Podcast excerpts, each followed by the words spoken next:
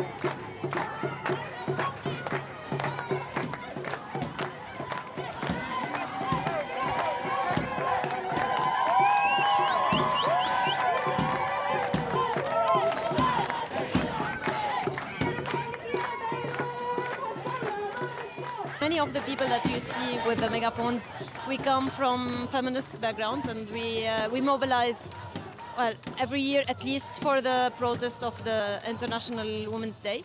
But also lately, many of us are involved in organizing protests or movements that cover the rights of so many different invisible communities in Lebanon. So we're also trying to bring this in, uh, into these protests, bringing the voices that are usually not heard and that are usually silenced or that are not given priority.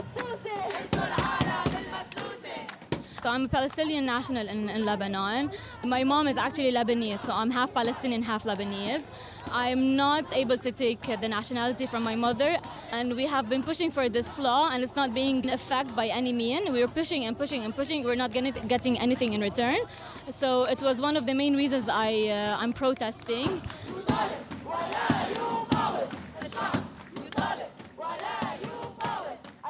It's been going on for a long time. We don't have roles in businesses. We don't have rights. We don't have anything. So this is, this is us trying to say, no, we're here. We can do it, and we're way stronger than you think we are.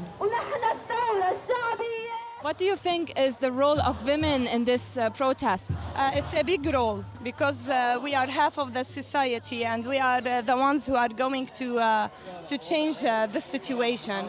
We should all be here because here, you know, in Lebanon, we are we come from different places and different religious background. So we should all be here to reform our country.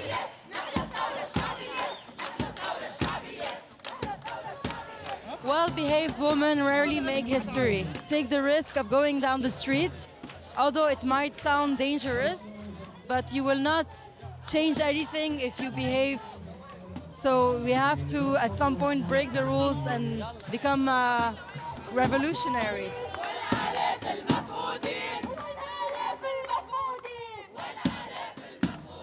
It's not just a male revolution, it's just everybody. It's a pure democratic, multi religion, and genderless uh, revolution.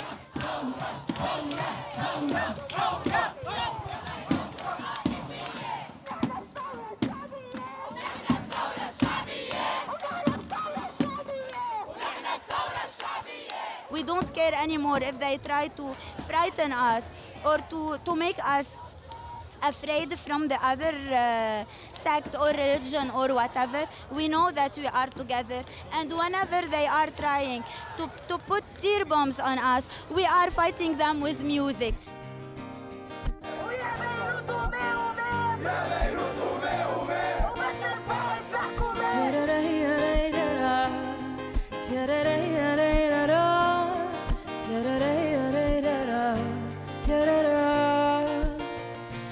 ثورة بتخلق من دون نار والنار بتطلق الأحرار من كل كذبة كل خنقة كل أم بتذرف دمعة. علي صوتك علي صوتك ما تسكت علي صار. نحن الثورة نحن القوة نحن أرباب الدار. بدنا نهدم الحيطان بدنا ندمر الطغيان بدنا نعيش الحلم. Something that we say every cause is a priority and the solidarity is the solution for it.